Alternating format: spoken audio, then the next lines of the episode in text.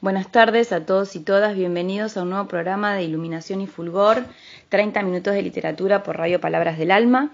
Mi nombre es Victoria Mora, junto con Roxana Silveira, hoy vamos a conversar sobre los libros que nos gustaron este año. Si bien todavía falta un mes y medio para que concluya este excepcional, eh, difícil y complejo 2020, tuvimos ganas de compartir con ustedes cuáles fueron los libros que más nos apasionaron.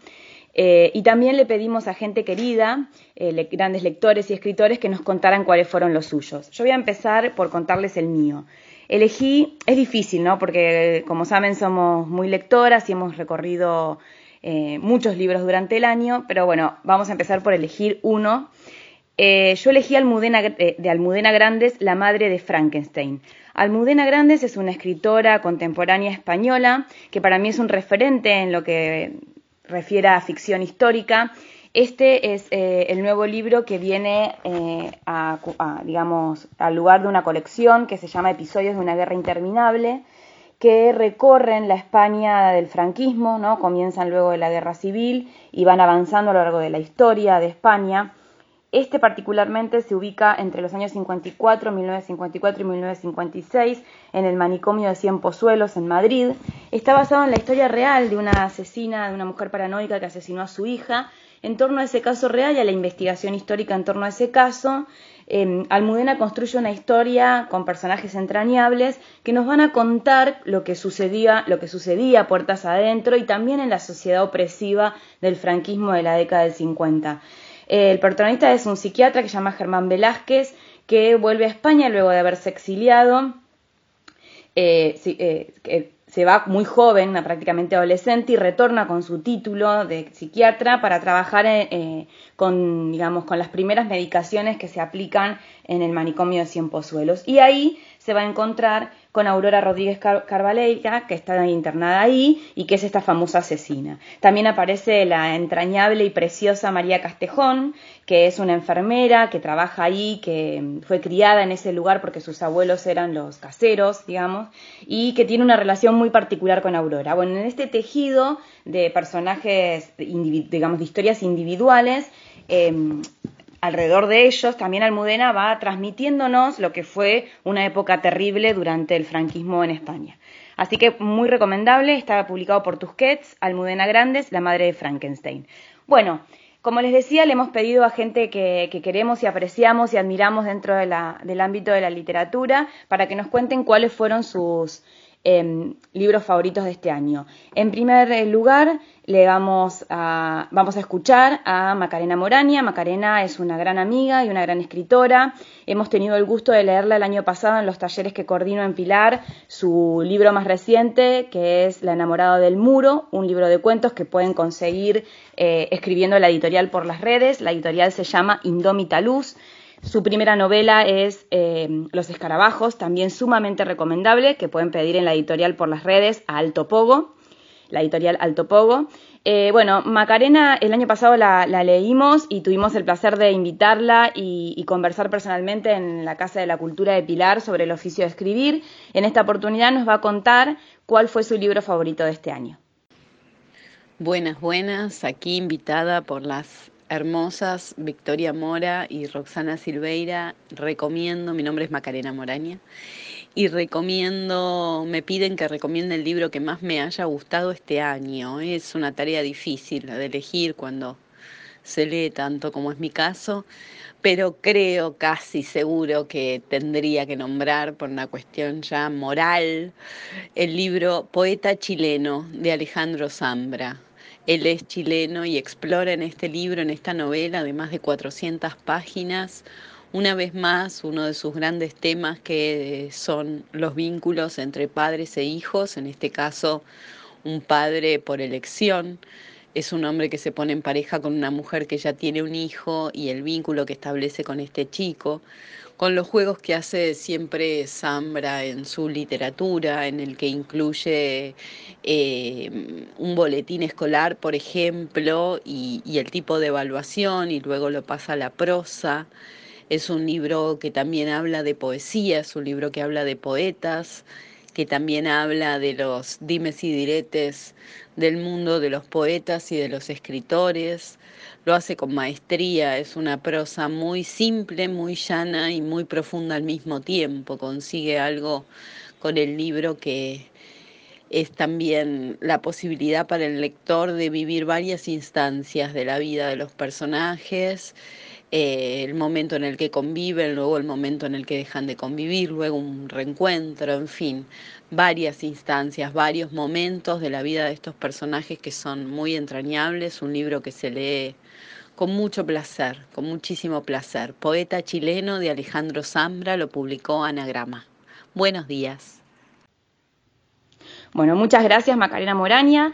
Ahora seguimos con Laura Galarza. Laura Galarza es alguien a quien em, considero una persona sumamente generosa, enorme, gran lectora, lúcida lectora. La quiero y la aprecio muchísimo porque ha sido la primera persona que me abrió el universo de los talleres literarios. Fue hace ya unos cuantos, cuantos años eh, mi primera coordinadora de taller, digamos. Eh, es la con ella fue la primera vez que comencé a aprender el oficio de escribir como una manera más eh, ordenada y seria, así que me abrió, un, me abrió un universo de lecturas y escrituras que yo siempre le agradezco. Su libro más reciente es Date cuenta de tu suerte, editado por eh, La Parte Maldita, Ediciones La Parte Maldita, también los encuentran en Instagram y en Facebook. Se los recomiendo, son cuentos, excelentes cuentos, imperdibles, duros, que conmueven, pero a la vez muy necesarios.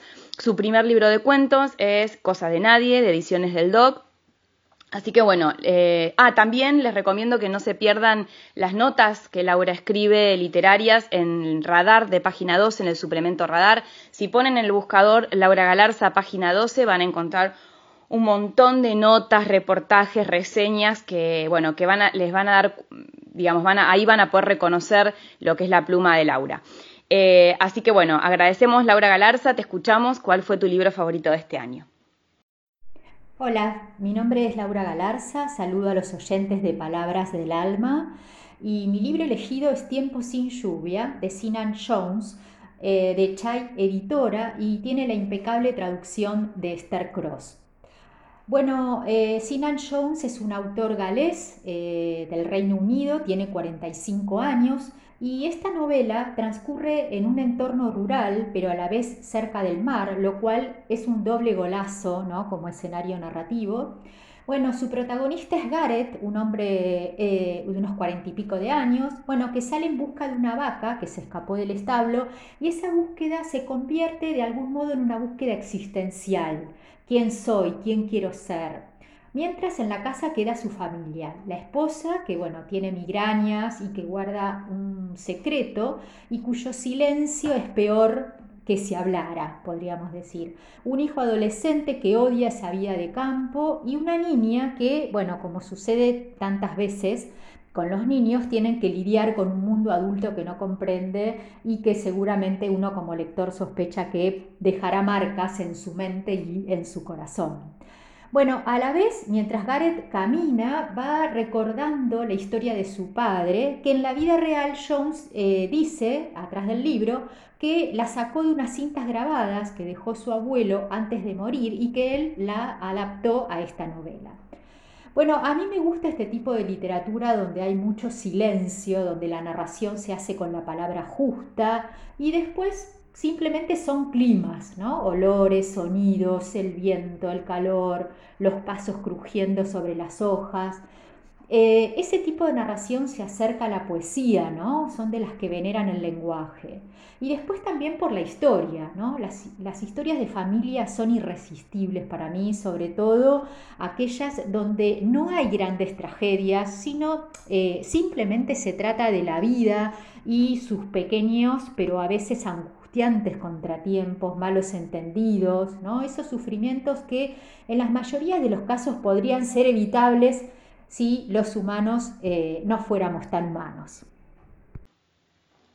Por último, vamos a escuchar a Héctor Praim, también un gran escritor eh, que, que, apreciamos y que hemos tenido la oportunidad de leer este año en el taller literario que coordino. Eh, eh, que también compartimos con Roxana, y luego de leer sus cuentos del pabellón de los animales domésticos, que ha sido galardonado con una mención en el Premio Casa de las Américas, el gran premio de literatura cubano. Em, y que bueno, uno al leerlo entiende por qué, es un gran, gran libro de cuentos. Eh, luego de leerlo tuvimos la oportunidad de conversar con él una tarde de, sábado que ha sido extraordinaria e inolvidable. Creo que para todos eso fue un, momento que vamos a recordar. Héctor muy generosamente nos ha contado cómo fue el proceso de escritura, eh, nos ha transmitido cuestiones en relación al oficio que él considera importantes y que, ha sido un lujo y un placer poder escucharlo. Así que eh, no se lo pierdan, también publicado como Macarena Moraña por la editorial Indómita Luz, lo encuentran en las redes, El pabellón de los animales domésticos, Héctor Praim. Eh, así que bueno, los dejo con Héctor, que nos cuenta cuál fue su libro favorito de este año. Mi nombre es Héctor Praim y para Iluminación y Fulgor, para mis amigas Victoria y Roxana y para toda la audiencia que nos escucha en esta tarde, quiero recomendarles una de las mejores novelas que leí este año. Se llama La agitación, fue editada por Azul Francia y el escritor eh, se llama Héctor Jacinto Gómez. Es impresionante cómo Héctor Jacinto va tocando en esta novela, va mostrando, va sacando a la luz monstruos, verdaderos depredadores que están escondidos en los pueblos, este, porque trata sobre un tema tan difícil para, para una novela que, es este, que son los abusos, abusos a menores. Pero Héctor lo trata tan bien, inclusive hay párrafos que tienen, es una novela netamente de horror, pero para poder digerir ese horror, Héctor utiliza algunos capítulos, usa el humor para termorregular esta novela y para poder digerirla. De esa forma y de esa manera, y muy bien estructurada, la novela nos va llevando por la vida del personaje, por la vida, cuando era chico y cuando estaba desguarnecido, cuando estaba vulnerable, sin el círculo familiar que lo contenga, y quedaba presa, quedaba preso de este monstruo. La novela nos va llevando por, por todos esos vericuetos de forma muy adulta, muy bien escrita. Héctor es un, escritor de cincuenta y pico de años y se animó con una novela de esta postura, y por eso lo recomiendo porque la verdad que es agradable la lectura de un tema tan duro y tan adulto. Lo recomiendo. La agitación de Héctor Jacinto Gómez, editado por Azul Francia. Bueno, muchas gracias a todos. Les agradecemos eh, que nos hayan comentado cuáles fueron sus libros eh, favoritos y que tomamos esas recomendaciones. Yo no, leí ninguno de los tres, tomo nota y, y los pongo en la lista de los que voy a leer este verano. Em, vamos a escuchar entonces al gran Luis Alberto Spinetta y, su canción Los libros de la buena memoria y luego a Roxana Silveira. Muchas gracias por estar del otro lado. Nos vemos el próximo sábado. Hola, ¿cómo están? Bienvenidos al segundo bloque de Iluminación y Fulgor. Quien les habla, como siempre, Roxana Silveira. Muchas, muchas gracias em, a las y los escritores que hablaron, eh, nos mandaron sus audios. La verdad que amé todo el primer bloque. Y bueno, ahora me, toca a mí contarles sobre mi lectura preferida del año y también les tengo un, par de audios. Y bueno, nada, arrancamos con el libro que más me gustó. La verdad es que, como ya dijeron, y es obvio que es difícil elegir, pero bueno, si em, en el primero que pienso eh, es en uno de los últimos que leí, porque me sacudió el mundo. Em, hacía mucho que no leía un libro que, que me hiciera sentir tantas cosas. Em, y que aparte de todo lo que logra transmitir, tiene una, calidad literaria, tiene una forma de narrar increíble, y es Las Malas de Camila Sosa Villada. Este libro me, lo regaló Vicky porque pensó que me iba a gustar, no se equivocó, la verdad es que lo amé, eh, es un libro que, que, voy a recomendar toda la vida y es un libro que me dio ganas de escribir. Estaba como en un bloqueo y después de leer esto me parece que, la inspiración se te, mete por todo el cuerpo. El libro es belleza pura, tiene muchísima poesía. Es la historia de un grupo de travestis en Córdoba em, que encuentran a un, niño, un bebé en una plaza y bueno, retrata toda la, violencia con la que les toca vivir, eh, la crueldad total del mundo. Me parece que una de las cosas más maravillosas de este libro es que puede, logra encontrar la belleza, logra em, encontrar la poesía en, un contexto tan, pero tan duro, y, eso me parece espectacular. También hay eh, una parte de, realismo mágico en este libro, que eso me encanta, y hay un trabajo espectacular con los nombres y, las descripciones y todo. La verdad es que es un libro que amé por todos lados y, lo recomiendo muchísimo de verdad. Y aparte de todo, me parece fundamental y necesario leer este tipo de libros para empaparnos con, eh, las realidades que, sufren las minorías. Eh, me parece que la literatura en muchos casos es una herramienta de lucha también, así que nada, les recomiendo muchísimo Las Malas de Camila Sosa Villada. Bueno, y ahora les voy a compartir el primer audio, eh, que es de Denis Griffith. Denise Griffith eh, es la editora de, mi libro de poesía, es la directora de Iberoamérica, Argentina, de la editorial. También es escritora y sobre todo es una gran, gran lectora. Así que por eso decidí consultarla a ella cuál había sido su lectura preferida del año. Y bueno, ahora a continuación les voy a dejar el audio para que escuchen. Y, bueno, si les copa lo que nos cuenta, eh, agreguen este libro a su lista. Em, ella también en su Instagram habla de libros, hace reseñas, así que nada, eh, es un placer escucharla y los dejo con ella. Hola, soy Denise Griffith, tengo 27 años y soy de Buenos Aires.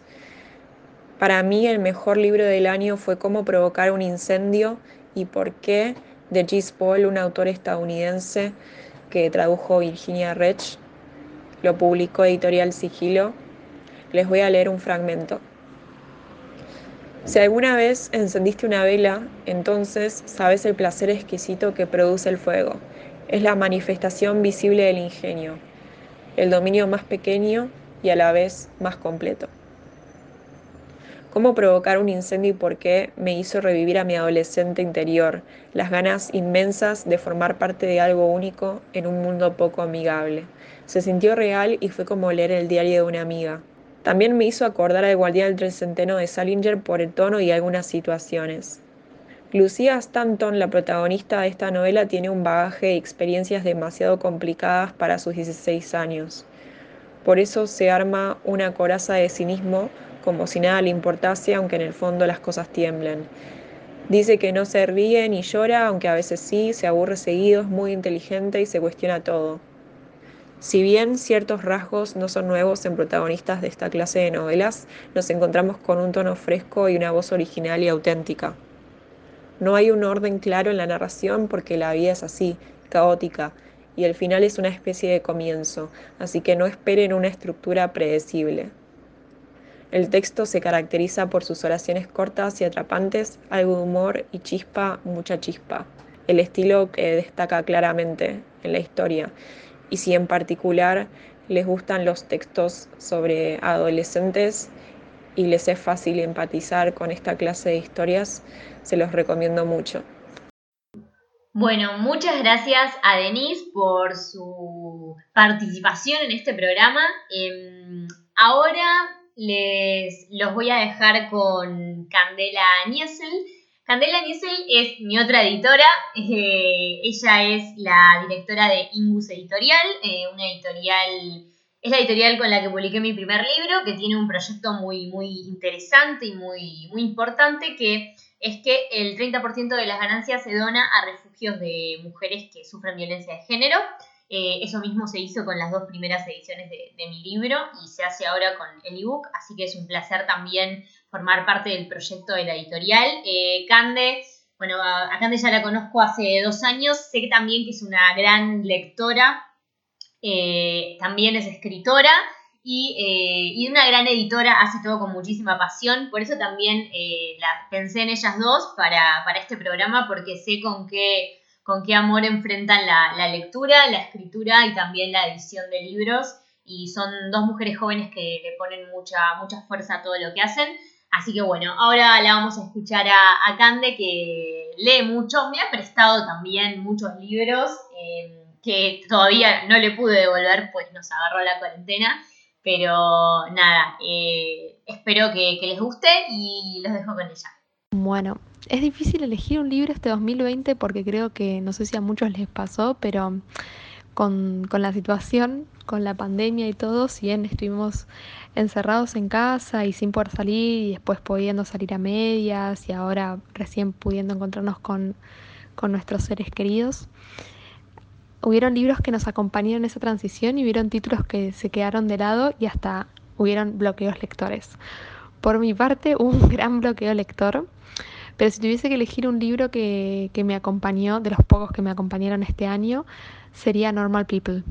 Primero porque creo que, bueno, primero y principal porque estuvo en las primeras tres semanas de, de la cuarentena que para mí fueron re difíciles, creo que para todo el mundo el aceptar la nueva realidad que nos tocaba vivir y eso me ayudó a ver el mundo desde otros ojos, desde los ojos de los protagonistas. Y en segunda instancia porque también nos invitó a conocer un amor distinto, algo que por ahí en el mundo literario estamos recién descubriendo con, estas nueva, con esta nueva ola feminista y con estos nuevos cambios sociales que se están presentando. Y ese aspecto nuevo, no tan nuevo de la literatura, porque Normal People ya tiene un par de años encima, creo que, que me ayudó también a, a transicionar en este contexto de pandemia. Después de Normal People tuve un bloqueo lector, así que no leí durante mucho tiempo. Y ahora estoy retomando la lectura y actualmente estoy leyendo Love and Other Thought Experiments de Sophie Ward. Es un libro de cuentos y la verdad es que me está, me está desafiando como lectora, así que Normal People y el libro de Sophie Ward son dos lecturas que recomiendo y que marcaron definitivamente mi 2020. Bueno, muchas gracias también a Cande. La entiendo con lo del bloqueo de lector porque a mí también me pasó eh, en un momento de esta cuarentena. No podía como concentrarme a la hora de leer, pero bueno, fueron muchas las, las, también las emociones y las instancias por las que pasamos emocionalmente a lo largo de este año. Así que puede pasar también. Muchas, muchas gracias a Cande. Eh, muchas gracias a todos y a todas las escritoras y los escritores que nos mandaron audios. Eh, Gracias por participar de este programa, gracias por estar del otro lado. Y, bueno, y antes de, de, irme, les quiero contar que también lo que hice fue eh, poner la cajita en Instagram, en mis historias, para que mis seguidores me contaran qué libros les habían gustado, cuáles fueron sus libros preferidos del año, y ahora les voy a nombrar algunos. Eh, tenemos La canción de nosotros de Eduardo Galeano, El nervio óptico de María Gainza, El último recuerdo de Flora Banks, en la tierra somos fugazmente grandiosos, que no sé quién es. El murmullo de las abejas, tampoco. Me pusieron los títulos de algunos eh, sin el autor. ¿Quién no? de Claudia Piñeiro. La psicóloga, tampoco sé quién es. Un saco de huesos de Stephen King. Poeta chileno de Zambra. A este poeta chileno lo re quiero leer. Eh, el marciano. La gente dice amar la lluvia de Ezequiel Lazagasti y el traductor de telarañas de Alan Chaya. Bueno, eh, nada, estos estos libros eh, que me nombraron, la verdad es que son de diferentes gustos, de todas las edades. Así que nada, eso también está bueno. Les agradezco a todas las personas que respondieron también eso. Y bueno, ahora sí me despido, les mando un beso enorme. Muchas gracias a la radio, a Vicky, al espacio. Y, y nada, nos estamos viendo en el próximo capítulo. Pueden encontrarnos en las redes como Victoria Mora y Roxana Silveira eh, para seguir leyendo, ¿no? Y para seguir empapándose de literatura. Nos vemos, gracias.